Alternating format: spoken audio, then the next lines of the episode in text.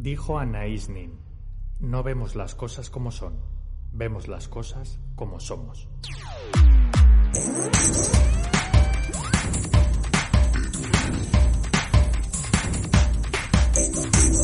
Hola a todos, ¿cómo estáis? ¿Cómo lleváis la semana? Espero que lo estéis llevando estupendamente, que os mantengáis con el ánimo arriba, que tengamos la creatividad y la motivación on the top, porque realmente es lo que se necesita en estos momentos. Eh, yo por eso vengo una semana más con este nuevo episodio del podcast y que además os quiero dar las gracias porque mm, cada vez que nos, escribís a través de las plataformas o me dejáis un mensaje en las redes sociales, no os podéis hacer una idea de la ilusión que me hace y de lo increíble que me parece que pueda llegar a vosotros a través de este medio. Así que, de verdad, gracias. Yo soy Alex Rojo, fundador y creativo en Emotivo Branding, el estudio de branding emocional que te ayuda a posicionar tu marca en el corazón de las personas. Están siendo tiempos muy convulsos en los que parece que uno nunca acierta a hacer las cosas bien, En el que no sabes si le estás dedicando tu tiempo a lo importante o a lo urgente y no sabes si estás perdiendo de hacer algo que se supone que deberías estar haciendo. Es por eso que me he puesto estas semanas a reflexionar para ver qué cosas puedo mejorar del estudio y de mis comunicaciones y me he dado cuenta de que una de las preguntas que más se repite cuando me presento o presento el estudio y su propuesta es ¿Qué es eso del branding emocional? Parece efectivamente que es algo diferente al branding tradicional o puede parecer que simplemente se me ha ido la pinza y he añadido un apellido a algo que de por sí muy poca gente conoce. Ese es el tema del episodio de hoy. ¿Por qué branding emocional y qué puede hacer esto por tu marca? Cuando me empecé a especializar en el mundo del branding me di cuenta de que era un sector muy ligado al mundo empresarial. Yo, que vengo del mundo del diseño, de la creatividad, de la imaginación, de repente me encontré con que debo de empezar a moverme en un mundo lleno de números, de estadísticas, de estrategias. Me parecía que había una desconexión tremenda entre lo que es en realidad el branding y lo que se percibe desde fuera que es. Una marca es un contenedor de significados cuya misión es dar respuesta a nuestros deseos y necesidades. Si los gestionamos adecuadamente, generamos valor y preferencia generamos que nos elijan. Y para poder gestionar todo esto de una manera certera y eficaz, utilizamos el branding. Por tanto, el branding es una herramienta que tiene en cuenta los significados de marca y sabe enfocarlos adecuadamente para generar una conexión con las personas.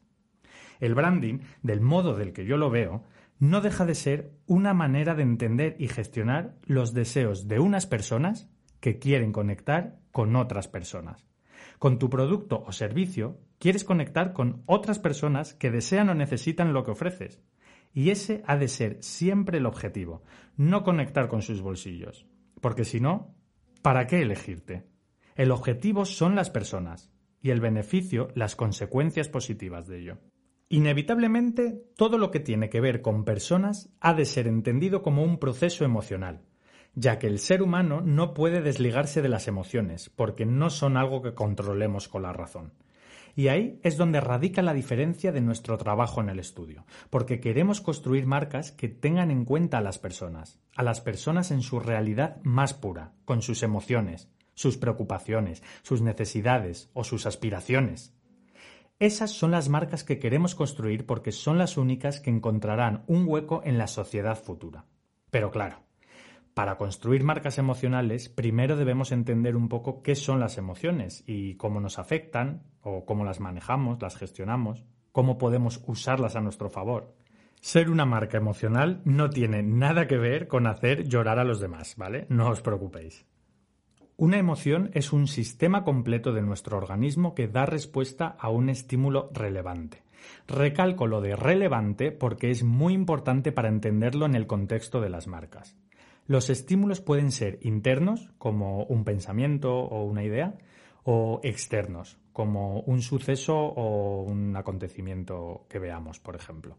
Los estímulos externos los recibimos a través de los sentidos. En general, las emociones se pueden clasificar en dos grandes grupos, que son las emociones positivas y las emociones negativas. Pero Esto no tiene nada que ver en absoluto con emociones buenas o emociones malas. Tenemos que borrarnos esta idea de la cabeza sobre que existen las emociones consideradas malas. Esta idea es un lastre que a nivel personal nos limita y nos cohibe muchísimo, impidiéndonos desarrollar todo nuestro potencial. ¿eh? Aquí eh, entraría el clásico los hombres no lloran, por ejemplo. Absurdo. Tengamos en cuenta que las emociones siempre son positivas, ya que son reacciones que nos ayudan en esencia a nuestra supervivencia. Solamente tenemos que saber identificar qué emociones nos acercan a nuestros objetivos y cuáles nos alejan de él. Para entenderlo tenemos que saber que las emociones no son consecuencia al hecho en sí mismo, al que lo provoca, sino que están más ligadas a las circunstancias, a las vivencias y creencias de las personas que las viven. Pensad, por ejemplo, en un partido de fútbol. Un jugador marca un gol. Esto es el hecho, el estímulo. Pero en ese preciso momento, la mitad de las personas que están viendo el partido sentirán una emoción negativa y la otra mitad positiva. Y esto es muy importante de entender cuando trabajas en branding emocional, ya que debes de saber que trabajas con elementos altamente variables y esto se ha de tener en cuenta cuando pensemos en nuestras estrategias. ¿Por qué es importante entender que hay que saber gestionar las emociones? Porque las emociones predisponen a la acción. De nosotros depende que esa acción nos aleje o nos acerque a nuestros objetivos. Y además, que una emoción predisponga a la acción no quiere decir que esa acción se lleve a cabo. En el mundo de las marcas esto sería lo comparable a no culminar una venta, por ejemplo. No ha habido conexión, aunque el estímulo estuviese presente.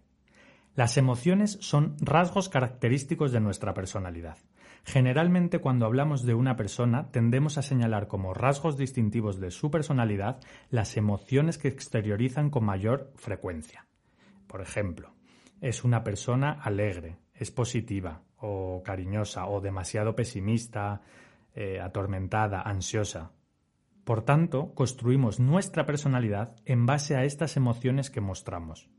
Esto puede ser un problema si no somos conscientes de ello, porque estaremos mostrando una imagen de nosotros que no es la que queremos. Qué importante parece esto para una marca, ¿no? Por eso es fundamental el trabajo que hacemos con las marcas, para desgranar e identificar toda esta información, porque sin este conocimiento previo es muy difícil dar con la clave para construir una marca exitosa. Ahora que ya sabemos un poco más de qué son las emociones y qué las producen, eh, vamos a centrarnos en entenderlas para saber cómo usarlas a nuestro favor en el mundo de las marcas aunque ya os digo que esto no difiere en absoluto de conocerlas para nuestro propio beneficio, ya que marcas y personas son partes de un mismo conjunto. Si vas a construir una marca emocional, has de tener muchísimo conocimiento y control sobre una de las cosas más importantes para trabajar en comunicación, las palabras.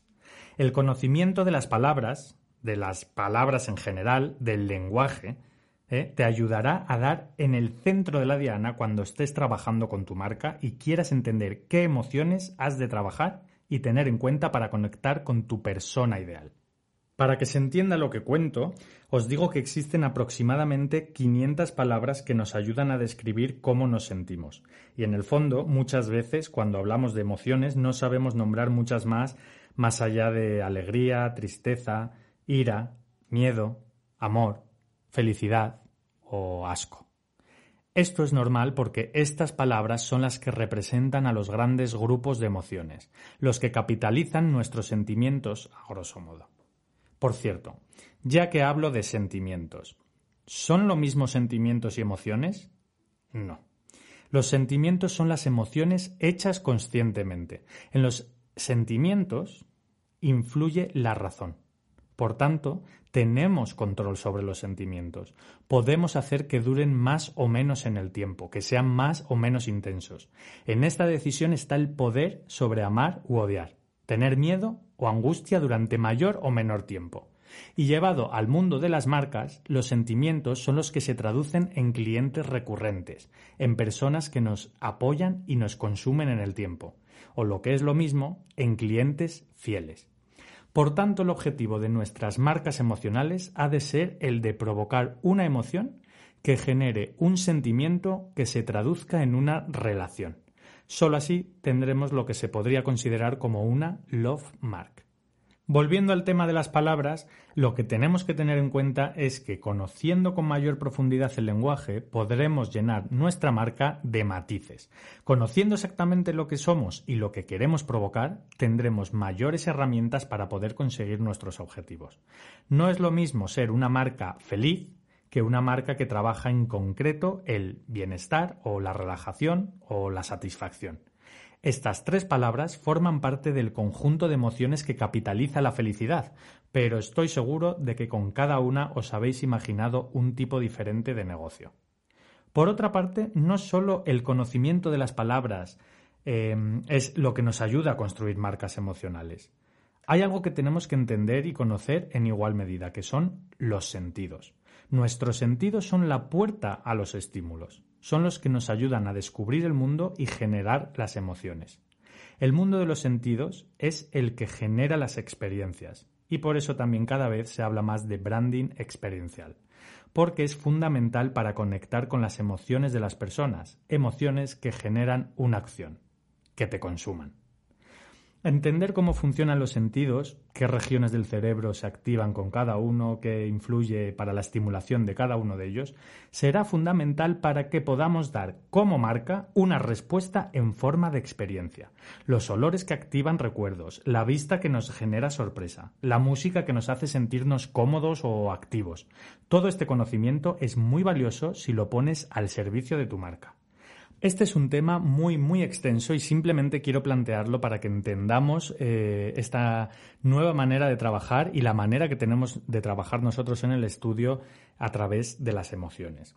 Para concluir, quiero hablar sobre los tres niveles emocionales descritos por Donald Norman, profesor e investigador sobre ciencia cognitiva y pionero en el estudio de diseño emocional. Donald Norman describe tres niveles emocionales basados en los tres niveles emocionales propios del ser humano. Los describe como el visceral, el conductual y el reflexivo. Si conocemos qué nos influye en cada uno de estos niveles y sabemos trabajarlo bien en nuestras marcas, podremos encontrar la fórmula de éxito que tanto estamos buscando. Trabajar las emociones para una marca requiere conocimiento e insistencia y sobre todo decisión, para definir y proyectar las emociones con las que construiremos nuestra marca y las emociones que queremos generar en los demás. Muchas de las marcas que conocemos se construyen en bases a emociones que podemos identificar muy claramente. Preparando este episodio del podcast me he encontrado con algunas de las emociones sobre, más comunes sobre las que se construyen eh, las marcas. Por ejemplo, tenemos la emoción del orgullo, ¿eh? en la que nos encontramos aquí con las marcas referentes a los equipos de fútbol, por ejemplo. La confianza, ¿eh? que en este grupo eh, se intentan posicionar, por ejemplo, los bancos o algunas marcas de automóvil como Volvo. Después, otra de las emociones más comunes sobre las que se construye una marca es la nostalgia, una emoción que conocen muy bien marcas como Lego o Disney. tenemos, por ejemplo, la ilusión, que aquí también podemos encontrar a Disney, cosa que nos revela que es muy importante tener un amplio, un amplio abanico de emociones desplegadas para conectar con diferentes grupos de personas o lanzar diferentes productos. Y sobre la ilusión, por ejemplo, se construyen eh, también algunos productos de Kinder.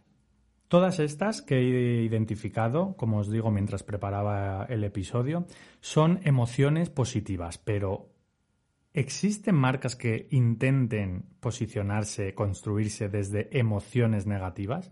¿Qué pasa, por ejemplo, con el miedo?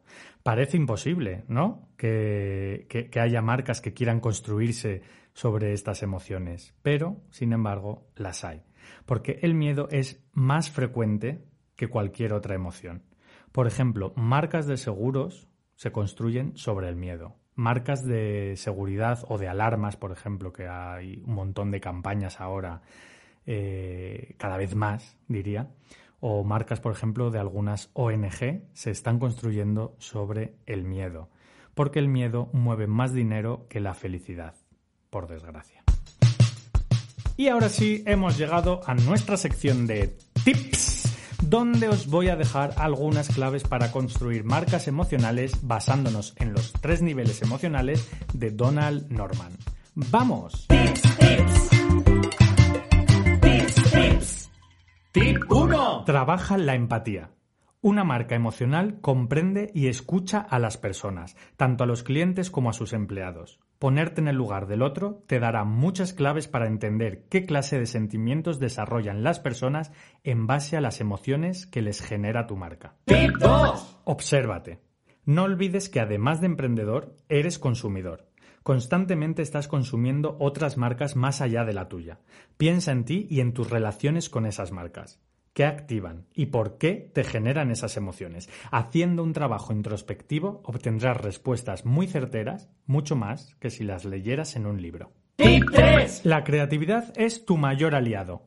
Utiliza todos los recursos creativos a tu alcance para expresar tus emociones y despertar las emociones en los demás. Colores, formas, texturas, olores, palabras, espacios, todo está a tu alcance para hacer que tu marca conecte con su público. Úsalo. Tip 4. Sé paciente. Las emociones que despiertas en los demás dependerán de muchos factores. No siempre vas a impactar igual ni siquiera a la misma persona.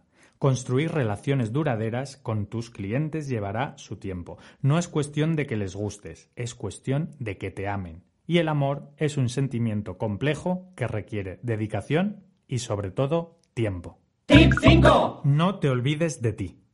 Tu marca no va a gustar a todo el mundo, ni va a despertar las mismas emociones en todos por igual. Por eso es tan importante serte fiel a ti mismo, manteniendo el foco puesto en tu personalidad y en las emociones sobre las que está construida tu marca. Es un trabajo de dentro hacia afuera, de amar primero tu marca para que los demás quieran amarla. Exactamente igual que ocurre con las personas. Y hasta aquí el episodio de hoy. Os quiero decir que este tema me ilusiona muchísimo porque es la base de todo mi trabajo. Pero es un tema muy extenso y complejo que por eso os he querido traer aquí eh, en forma resumida, eh, con los principales conceptos, con las reflexiones que yo hago pero que os invito a seguir investigando y compartiendo conmigo vuestras propias reflexiones. Escribidme al correo que podéis encontrar en la página web emotivobranding.com o a través de las redes sociales arroba emotivobranding. Estoy deseando saber qué pensáis y saber que estáis al otro lado. Muchísimas gracias por estar ahí. Sé que os gustaría más, pero habrá que esperar al próximo. Un abrazo gigante. Adiós.